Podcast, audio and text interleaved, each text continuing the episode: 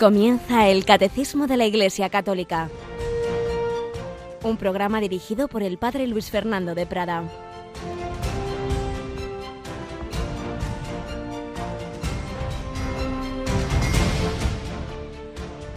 Sean Jesús, María y José, muy buenos días, querida familia de Radio María. Comenzamos este jueves, día eucarístico, día sacerdotal, y en este caso en este 26 de noviembre, fiesta por cierto de San Juan Bermans.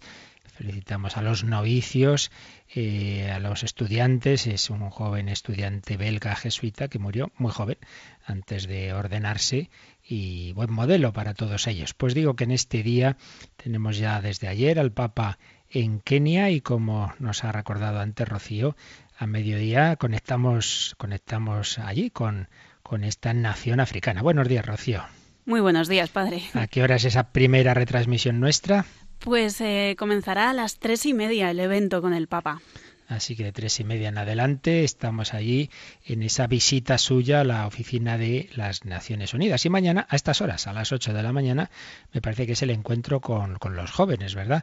Que tiene el Santo Padre. Muy bien, pues eso es lo especial, extraordinario que tenemos a partir de hoy.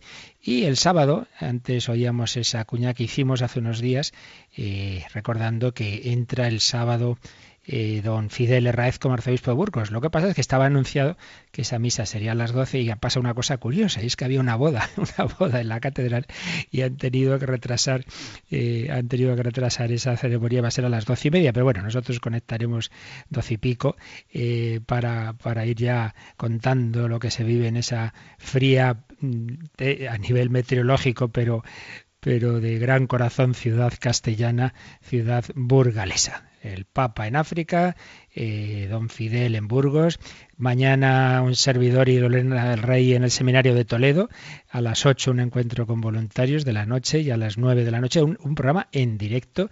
Así que los que queráis estar en esa mi querida diócesis, ciudad en la que fui ordenado sacerdote, pues mañana, como digo, a las 8 en el seminario tendremos ese encuentro con los oyentes y a las 9 un programa en directo. Pues todo esto y más, porque luego también hay un encuentro de voluntarios en León, en fin, que es un fin de semana, una semana movidita, pero todo ello vale mucho la pena porque lo hacemos en la Iglesia, al servicio de la nueva evangelización y bajo la guía de nuestros queridos pastores. Pues vamos adelante, estamos en esa sección testimonial contando la conversión de André Frosar y hoy llegamos al momento culminante de ese encuentro suyo con Jesucristo.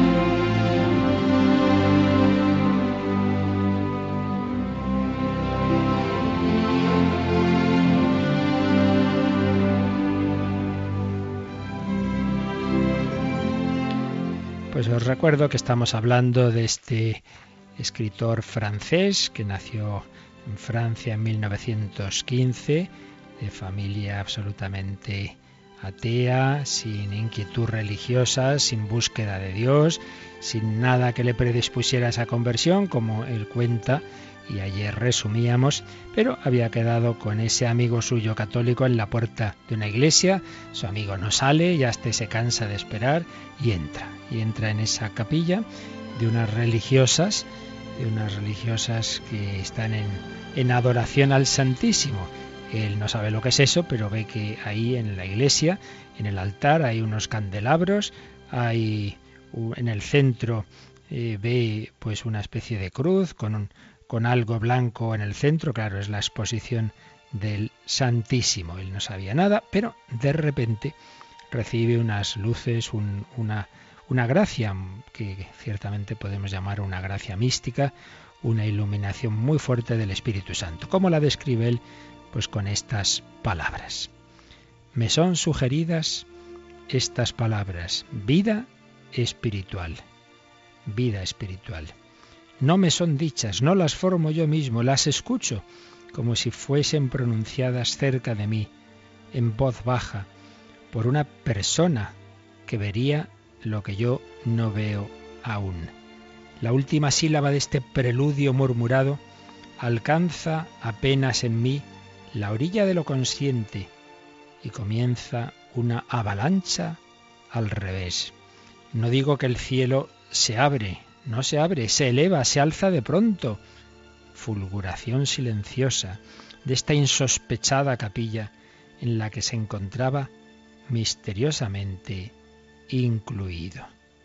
¿Cómo describirlo con estas palabras huidizas que me niegan sus servicios y amenazan con interceptar mis pensamientos para depositarlos en el almacén de las quimeras?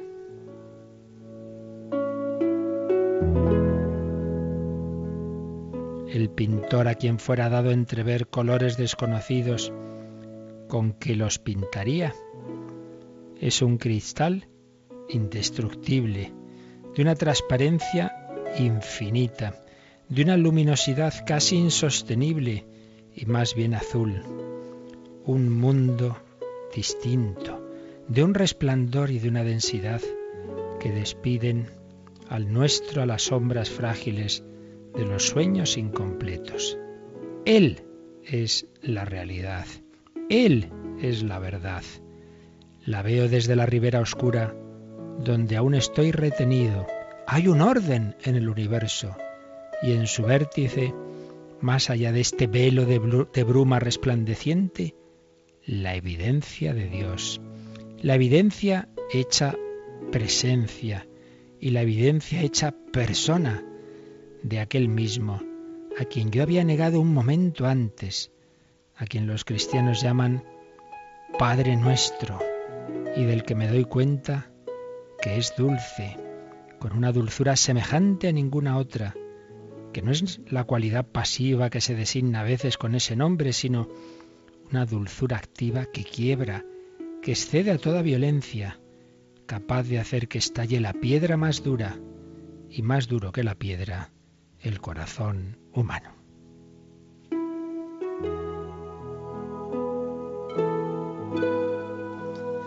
Con estas palabras de un hombre que escribe muy bien, intentaba André describir lo que de repente estaba entendiendo, lo que de repente estaba sintiendo que no, no estaba solo, que hay un cielo que se abre sobre la tierra, que en el mundo hay un orden, que en el vértice de ese orden hay una persona, hay una evidencia, una evidencia de Dios, la evidencia hecha presencia, la evidencia personal de aquel a quien los cristianos llaman Padre nuestro, que tiene una dulzura superior a cualquier otra. Y sigue escribiendo. Su irrupción desplegada, plenaria, me acompaña de una alegría que no es sino la exultación del salvado, la alegría del náufrago recogido a tiempo, con la diferencia de que es en el momento en que soy izado hacia la salvación cuando tomo conciencia del lodo en el que estaba hundido sin saberlo. Y me pregunto, al verme aún con medio cuerpo atrapado por él, ¿cómo he podido vivir allí, respirar allí? Y aparece una idea muy, muy interesante. Mucha gente dice, no, no, yo no necesito a Dios, si yo estoy bien, si yo soy feliz. Así se sentía Andrés Frosar. Pero en ese momento en que tiene esa experiencia de Dios, claro, de repente dice, pero yo dónde estaba, pero yo cómo vivía, pero cómo he podido vivir sin este Dios que en este momento estoy conociendo. Es cuando se da cuenta de que estaba perdido, de que necesitaba ser salvado. Antes no se daba cuenta. Esto pasa mucho. Gente que le va mal, que está angustiada, sí, busca algo, busca una salvación, pero la gente que le va aparentemente, humanamente bien, le parece que no necesita de Dios, que no necesita otra felicidad, que ya es feliz hasta que encuentra esa auténtica felicidad y entonces en la comparación aparece lo que le faltaba. Pero sigue escribiendo Frosar, al mismo tiempo me ha sido dada una nueva familia, que es la Iglesia, que tiene a su cargo conducirme a donde haga falta que vaya.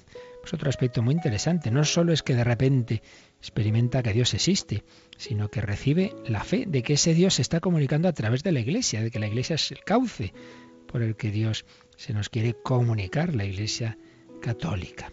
Sigue diciendo, todo está dominado por la presencia más allá y a través de una inmensa asamblea de aquel cuyo nombre jamás podría escribir sin que me viniese el temor de herir su ternura, aquel ante quien tengo la, la dicha de ser un niño perdonado que se despierta para saber que todo es regalo.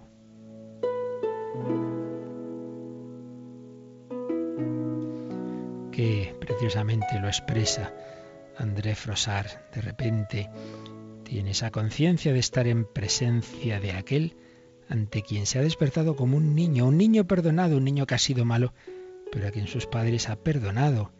Es un niño perdonado que descubre también que todo es regalo. Se le ha regalado la fe, se le ha regalado esta experiencia de Dios. Fuera seguía haciendo un tiempo hermoso. Yo tenía cinco años. Y ese mundo anteriormente hecho de piedra y de alquitrán era un gran jardín donde se me permitía jugar todo el tiempo, que pluguiera al cielo dejarme en él. Mi amigo Willemín, que caminaba a mi lado y parecía haber descubierto algo singular en mi rostro, me observaba con insistencia médica. ¿Pero qué te pasa? Tenía el rostro demudado, no decía una palabra André Frosar y Garo, su amigo. ¿Pero qué te pasa? Y la respuesta de André Frosar debió dejarle de piedra. Soy católico, apostólico y romano. Pero, pero, pero, ¿qué dices? Tienes los ojos desorbitados. Dios existe y todo es verdad. Dios existe y todo es verdad. Si te vieses, si te vieses, no, no me veía. Yo era una lechuza que hace al mediodía la experiencia del sol. ¡Qué maravilla! Como Dios nuestro Señor hace esos regalos, no solo al que le busca, sino al que no le busca, al que le niega, al que no se preocupa por buscar sentido de la vida. Este hombre que andaba tan tranquilo por esa ciudad parisina, que entra a buscar a su amigo y que sale con otro amigo, el amigo infinito, el eterno, el creador, la presencia amorosa de aquel que llamamos Padre nuestro, que le regala la fe, que le regala la compañía de la Iglesia. Soy católico, apostólico y romano, el que antes se declaraba ateo por los cuatro costados.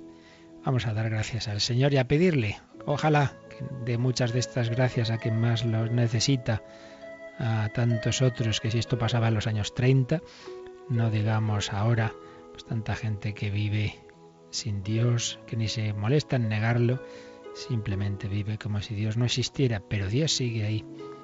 Dios sigue siendo ese Padre amoroso que busca a cada uno de sus hijos.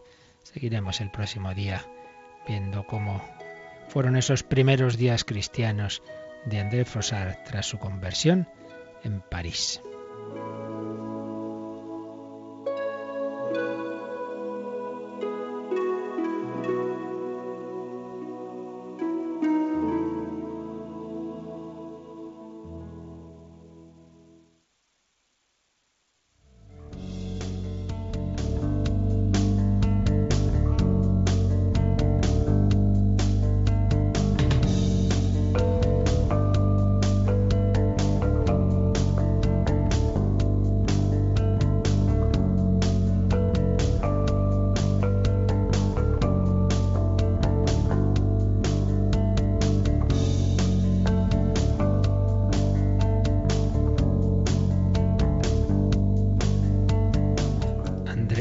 Conoció a este Dios revelado en Cristo, estaba Jesús expuesto en la Eucaristía, estaba expuesto en la custodia, exposición mayor del Santísimo, esa Eucaristía que hace cercana esa presencia del Dios uno y trino.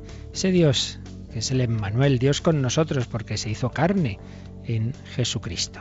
Y estamos viendo, pues desde hace ya bastantes meses incluso, pues cómo nos va enseñando el catecismo sintetizando todo lo que la escritura y la tradición y el magisterio de la Iglesia pues nos han ido transmitiendo sobre ese misterio de Cristo, ese Dios cercano, ese Dios hecho hombre, un, un, precisar pues ese misterio que supera nuestra mente, porque claro, es algo absolutamente inaudito, un hombre que es Dios, un Dios que se ha hecho hombre y por eso os recuerdo pues como hemos ido en base a, lo que el Nuevo Testamento eh, ya han anticipado en el Antiguo nos habla de Jesucristo, como la Iglesia en esos primeros siglos pues fue precisando esa fe que había recibido de los apóstoles, defendiéndola también frente a errores, frente a herejías y llegando pues a esas síntesis que en unas palabras sencillas tienen detrás pues muchísimo muchísima oración, muchísimo estudio, muchísimo debate teológico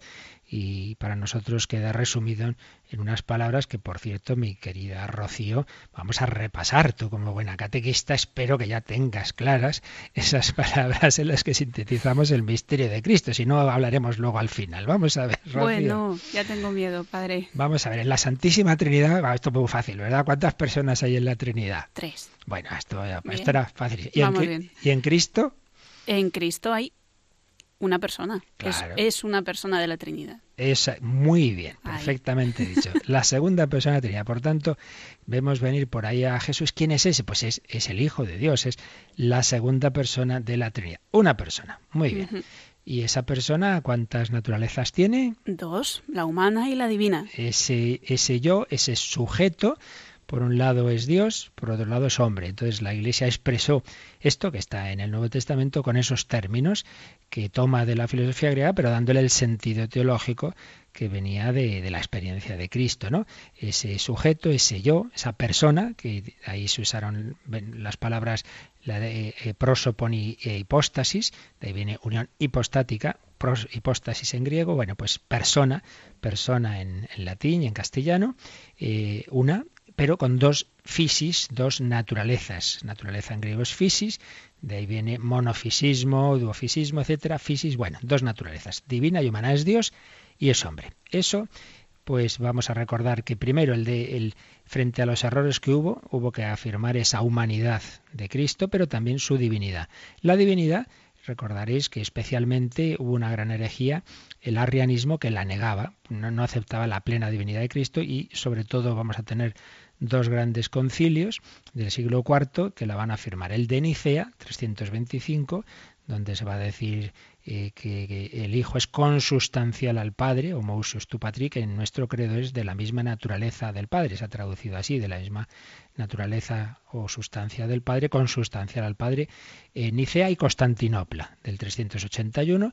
Estos dos concilios nos han legado ese credo largo que decimos que rezamos en misa y donde aparecen todas esas expresiones, Cristo es Dios de Dios, luz de luz, Dios verdadero de Dios verdadero, engendrado, no creado, de la misma naturaleza del Padre. Bien, pero luego surgió otro error y era decir, bueno, pues sí, entonces son es Dios y es hombre, por tanto en Cristo hay eh, como dos personas, una persona humana, porque es ese hombre, pero esa persona humana está unida a la divina. Y de no, no, no. Esto es lo que decía más o menos, ¿eh? aquí ahora estamos sintetizando Nestorio.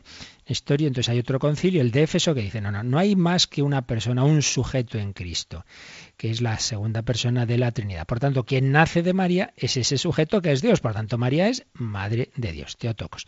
Concilio de Éfeso, 431. Acentúa la unidad.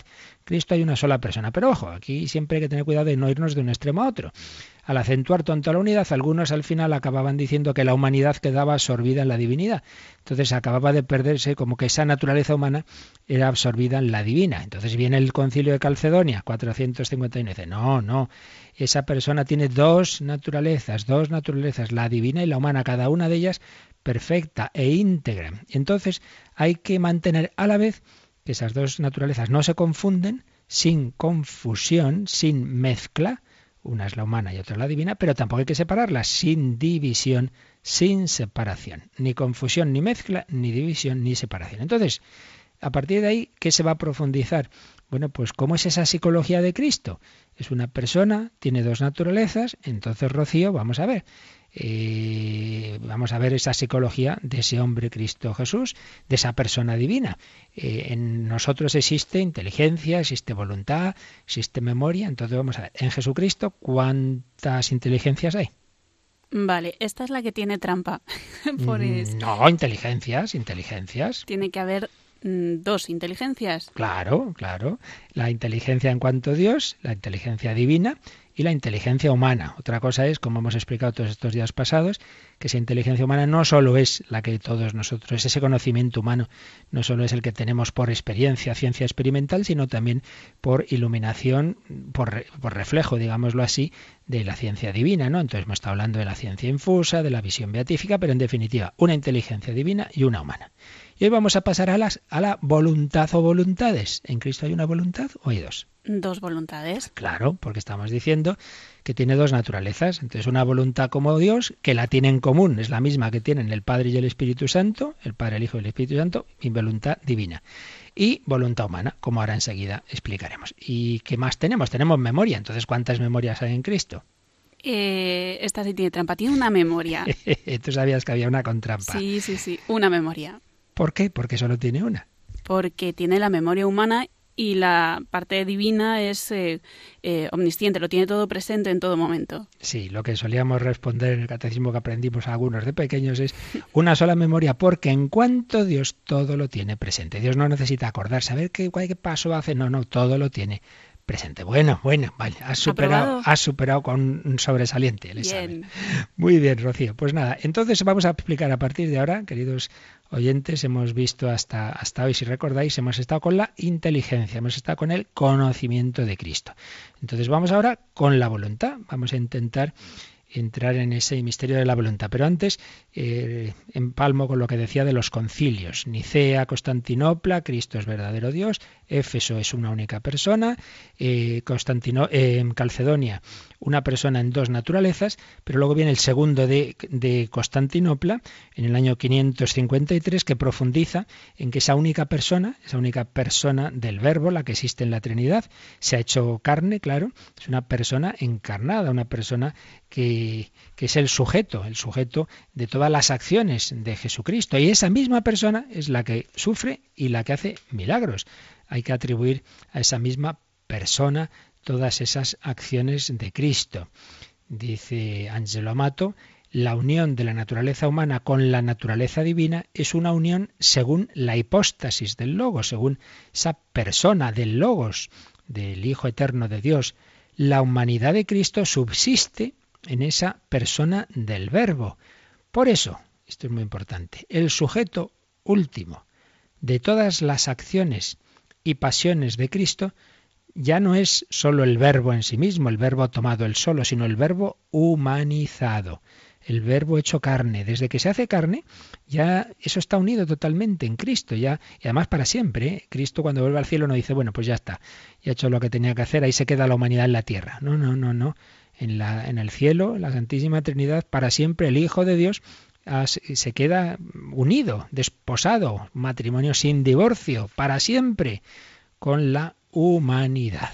Constantinopla II, de, eh, de ese año 500 y pico, eh, a ver exactamente, del 553. Todos estos grandes concilios pues son los fundamentales en la historia de la, de la, teología y además, como ya dijimos en su momento, los compartimos, los, todas las grandes ramas cristianas, por supuesto la Iglesia Oriental Ortodoxa, todos aceptan estos grandes primeros concilios, los siete primeros concilios ecuménicos. Bien, entonces, después de ya aceptar esto, vino el entender un poco, el acercarse a ver cómo, cómo se concreta en esa psicología de Cristo este ser una única persona con dos naturalezas. Hemos visto estos días pasados el tema quizá más difícil, que es el del conocimiento de Cristo. Y hemos visto cómo el catecismo recoge pues lo que básicamente la tradición teológica pues ha sido absolutamente mayoritario y que sigue eh, así recogido en, en los textos de magisterio más recientes de que en Jesús, en su único conocimiento humano, sin embargo, confluyen tres fuentes de conocimiento. El que todos tenemos, de conocimiento experimental, pero también la visión del Padre. Cristo está siempre viendo al Padre, una visión intuitiva, que muchos llaman beatífica, pero sabiendo que esa esa visión beatífica que será, que es la de los bienaventurados en el cielo, sin embargo en la tierra no produce todo el gozo que impida sufrir, no, a la vez que Cristo ve al Padre, puede sufrir la pasión, puede tener tristeza, puede, digamos, en nuestra alma hay como distintos registros, distintas zonas. Santa Teresa esto lo tenía muy claro por experiencia, como en la misma alma puede haber una zona superior, por así decir, que está disfrutando en la unión con Dios y a la vez otra zona en la que puede haber oscuridad y, y tristeza, etcétera.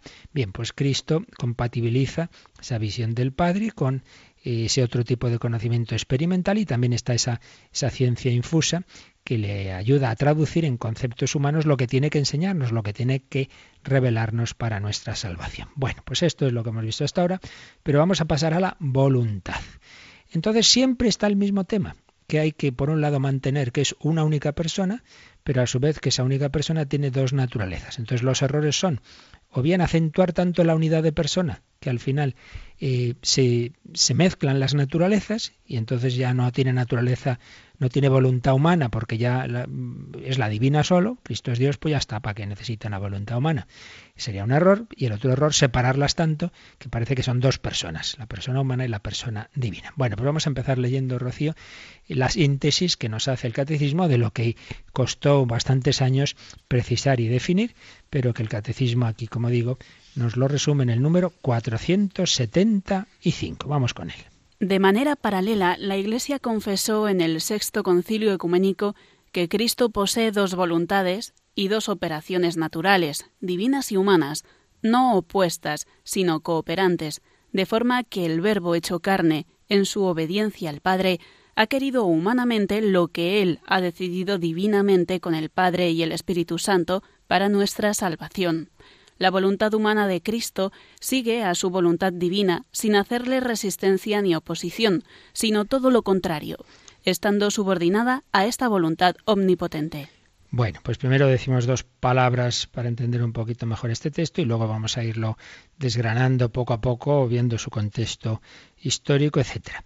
De manera paralela, empieza así porque se refiere a todo lo que ha hablado antes del conocimiento de Cristo. Nos ha dicho que en Jesús hay esos, esos dos modos de ciencia, la ciencia divina y la ciencia humana, inteligencia divina e inteligencia humana, dentro de la humana lo que antes os he recordado, pues de manera paralela la Iglesia confesó en el sexto concilio ecuménico, y en nota nos dice que es el concilio tercero de Constantinopla del año 681. Por eso, de todos estos grandes primeros concilios ecuménicos, tres son en Constantinopla.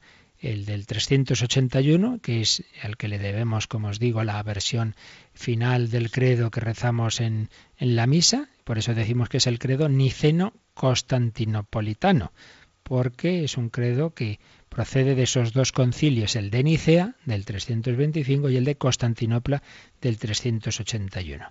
Eh, Constantinopla I, 381, Constantinopla II, 553 y Constantinopla III, que es el que va a acabar resolviendo las dudas que había sobre la voluntad, las voluntades de Cristo, tras un proceso que, como digo, luego resumiremos. Así pues, de manera paralela, la Iglesia confesó en el sexto concilio ecuménico, es decir, el tercero de Constantinopla del año 681, que Cristo posee dos voluntades, la divina y la humana, y dos operaciones naturales. Esto viene a propósito de que había algún autor que decía, bueno, sí, tiene dos voluntades, pero al final la operación es única, solo opera, digamos, divinamente, como que la voluntad humana está ahí, pero no hace nada.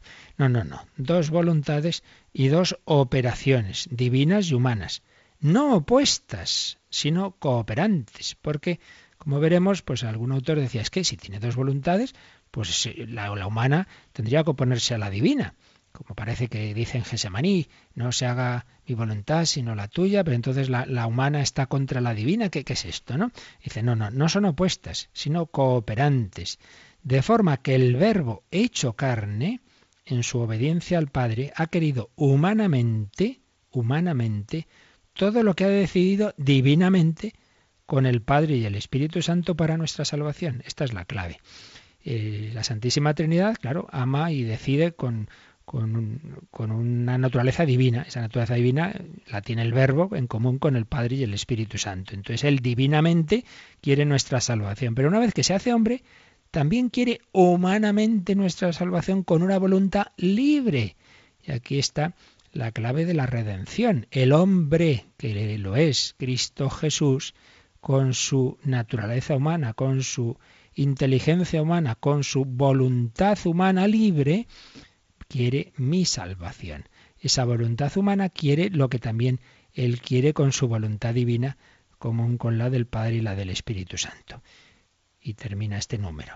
La voluntad humana de Cristo sigue a su voluntad divina sin hacerle resistencia ni oposición, sino todo lo contrario, estando subordinada a esta voluntad omnipotente. Pues esto es eh, la síntesis de este tercer concilio de Constantinopla, lo que vamos a explicar un poquito hoy y próximos días, y que tiene también importancia para nuestra vida espiritual, porque es muy bello comprender que Jesús como hombre eh, ha querido humanamente y costándole y pasándole mal, pasándolo mal, como vemos en Gesemaní, como vemos en la cruz, pero a pesar de, que le costaba, a su, a su inclinación natural, al que todos tenemos de, de, miedo al sufrimiento y a la muerte, a pesar de eso, ha querido humanamente, con un corazón humano, mi salvación. Vamos a dar gracias al Señor, a este Dios que se nos ha acercado tanto, este Dios que se le acercó a André Frosar en su conversión, este Dios Emmanuel que, que, vive para siempre en la Iglesia, sobre todo en la Eucaristía con nosotros, este Dios cuyo en cuya encarnación celebrábamos en el jubileo del 2000 de esa manera tan extraordinaria con un Papa tan santo, Juan Pablo II, que convocó aquella Jornada Mundial de la Juventud en Tor Vergata, dos millones de jóvenes, una de las mayores concentraciones de jóvenes de la historia en Europa, y tenían aquel, aquel himno tan bello, Emmanuel,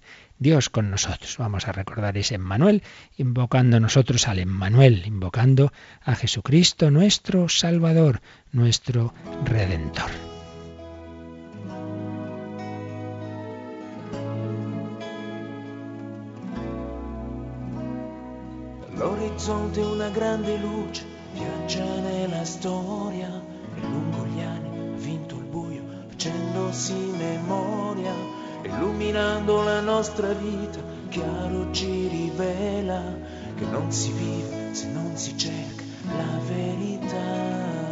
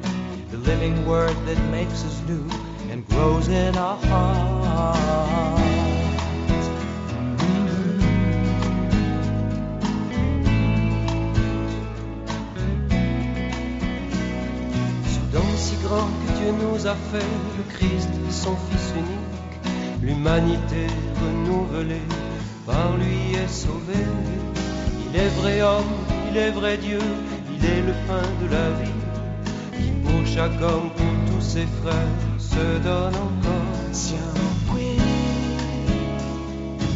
sotto la stessa luce, sotto la sua croce, cantando ad una voce. soffia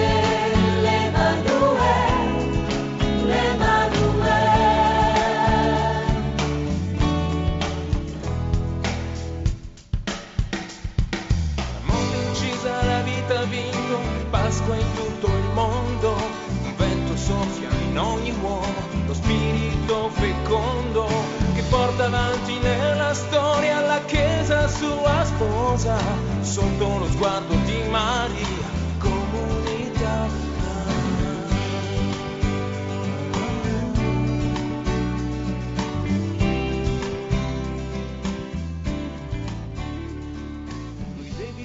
Están escuchando el Catecismo de la Iglesia Católica con el Padre Luis Fernando de Prada.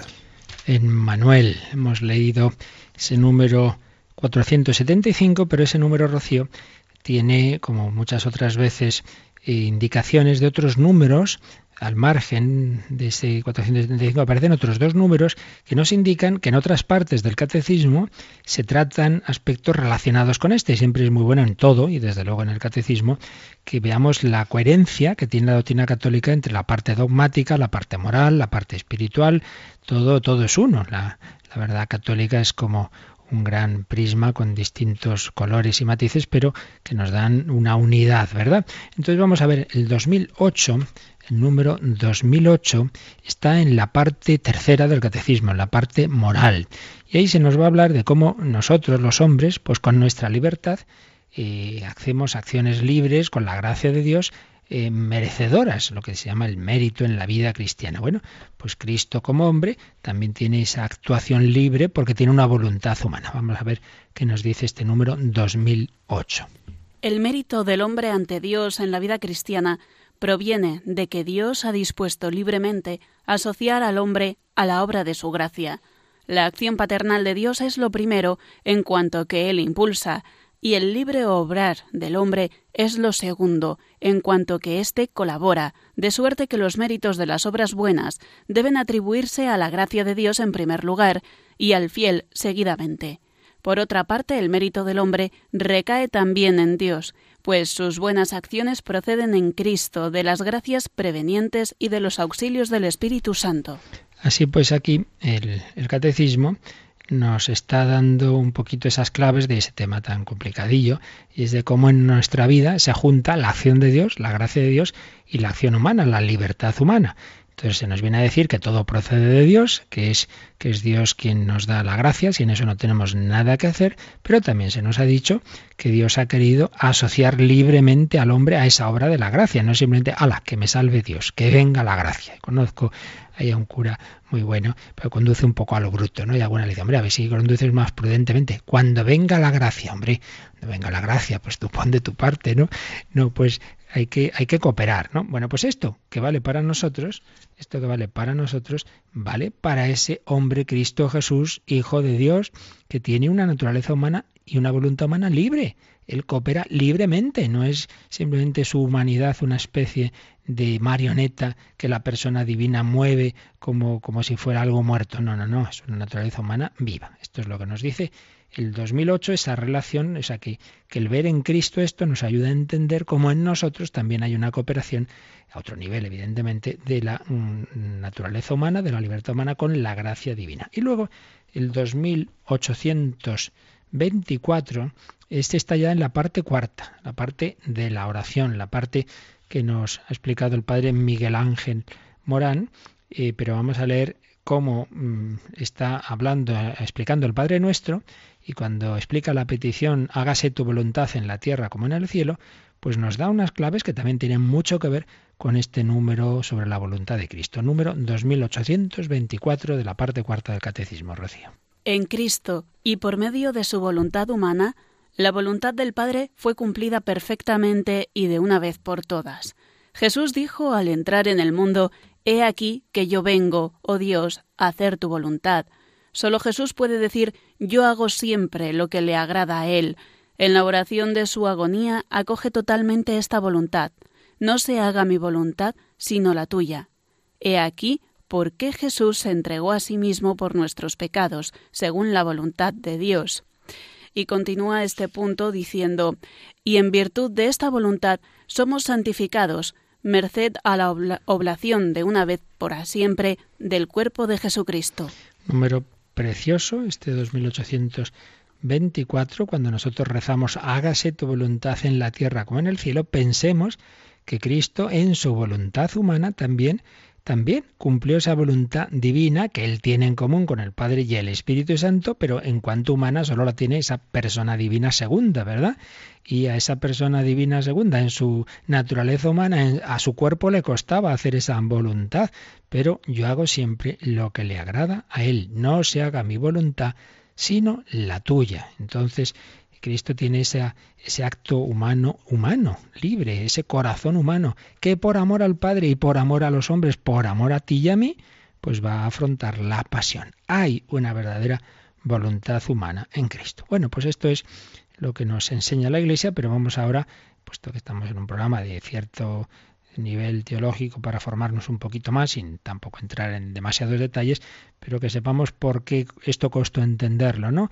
Eh, cuál fue un poco el itinerario histórico. Y es que si estamos repitiendo una y otra vez que, que, la clave estaba en, por un lado, siempre mantener que hay una unidad en, en, Cristo y a la vez dos naturalezas, pues a veces se acentuaba un aspecto, a veces otro. Entonces, pues eh, un patriarca de Constantinopla, Sergio, cuántas veces los patriarcas de Constantinopla, a veces para bien, pero muchas veces para mal organizaron estos líos, pues Sergio de Constantinopla pensando en los monofisitas, es decir, aquellos que eh, aceptaban una sola naturaleza en Cristo al final, porque la humana había quedado absorbida en la divina, para acercarse a ellos, dice, bueno, pero daos cuenta de que sí, que hay dos naturalezas en Cristo, hay dos voluntades, pero, pero al final realmente hay una única operación, una única operación que procede de una única persona, una operación divino-humana, humano-divina en Cristo.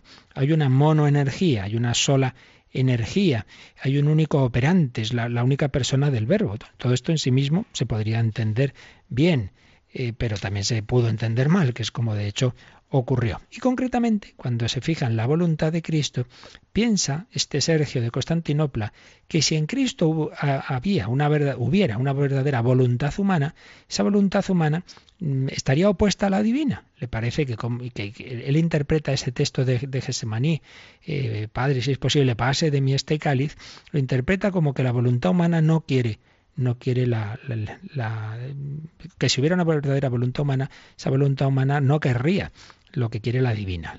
le parece que el haber dos voluntades implica oposición.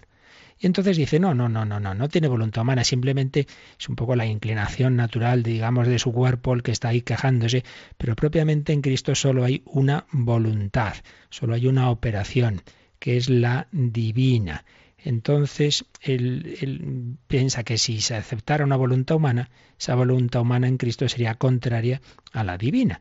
Entonces, eh, si Cristo es una única persona, pues le parece que solo hay en Cristo una única operación y al final, pues una única voluntad. Y entonces va y le escribe al Papa, Papa Honorio, año 634, y se lo pone todo esto de tal manera, le explica, mire, estamos explicando esto así, hay algunos que, que dicen las dos voluntades de una manera que, claro, como, como en Cristo, como si hubiera una oposición entre lo humano y lo divino, y entonces, claro, las cosas dependen de cómo se cuenten.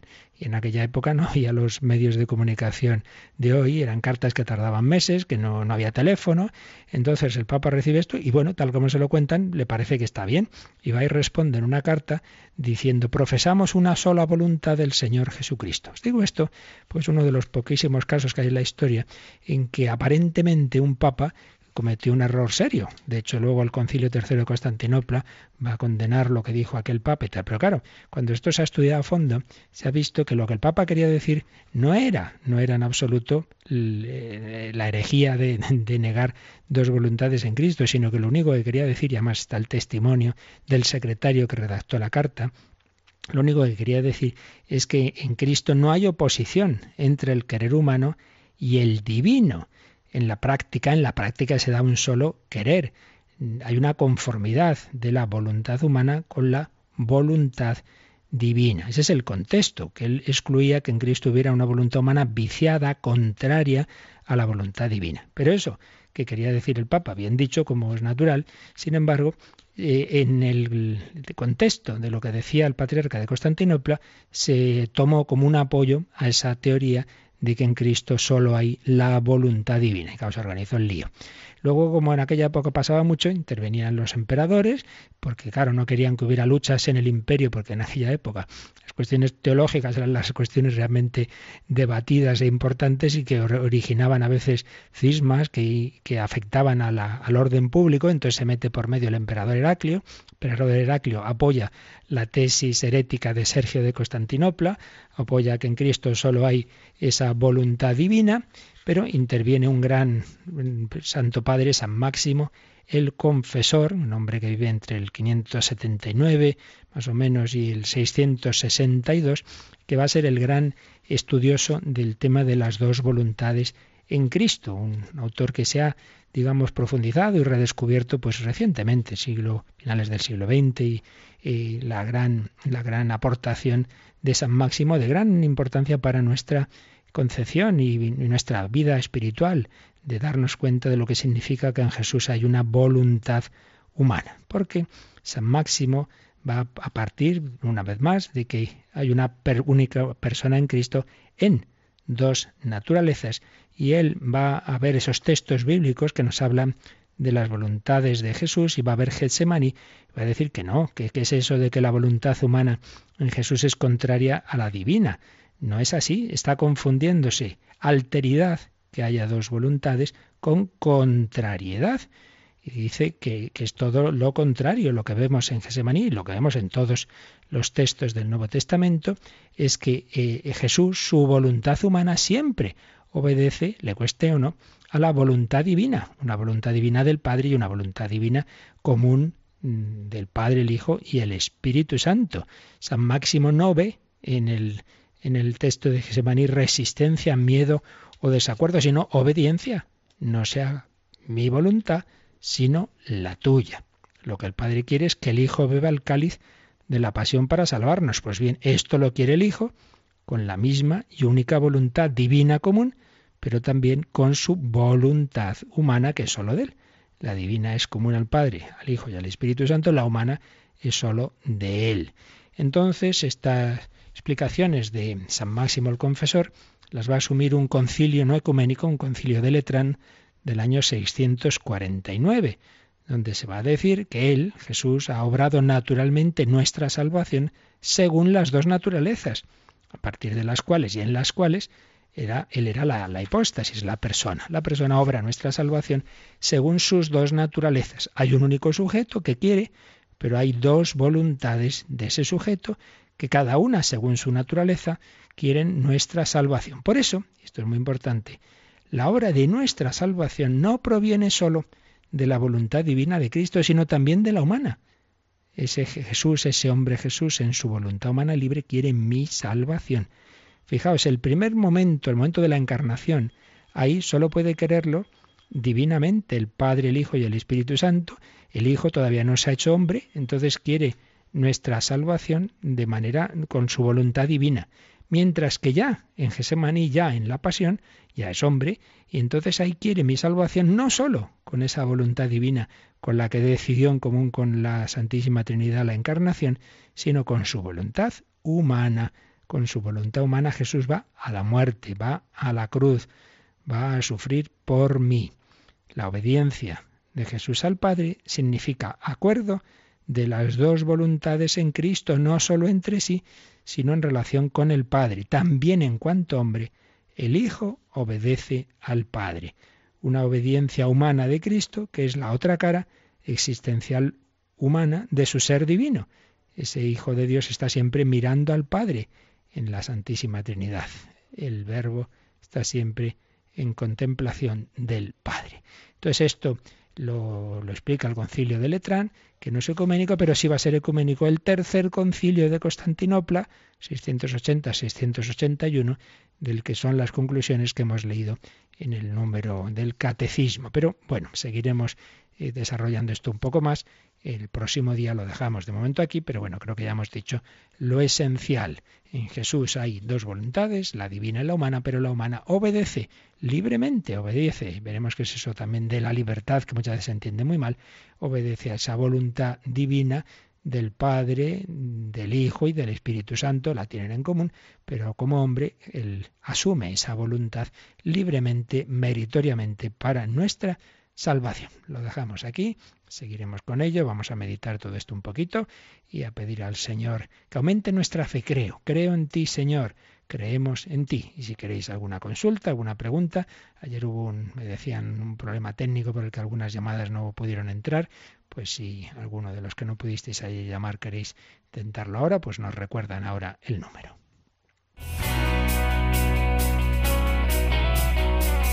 Participa en el programa con tus preguntas y dudas.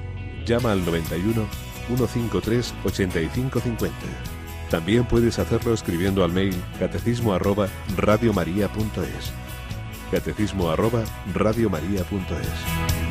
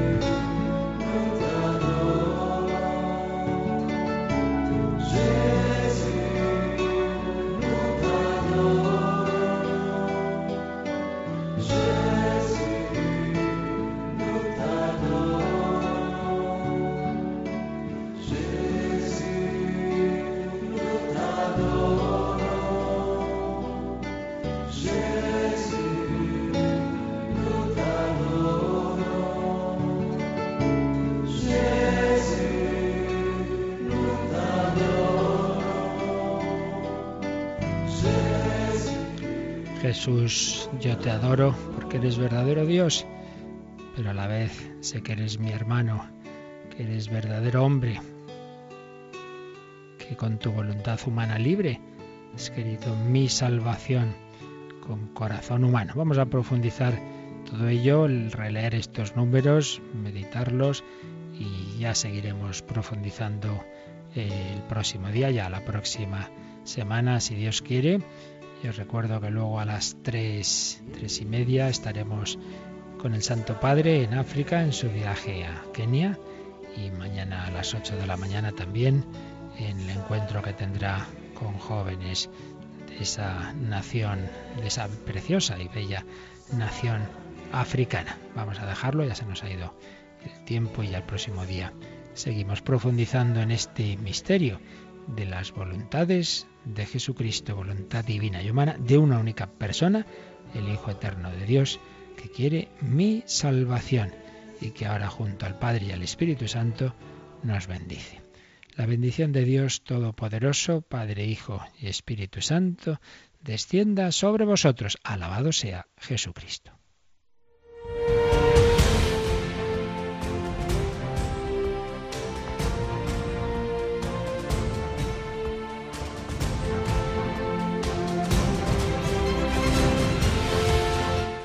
Han escuchado en Radio María el Catecismo de la Iglesia Católica, un programa dirigido por el Padre Luis Fernando de Prada.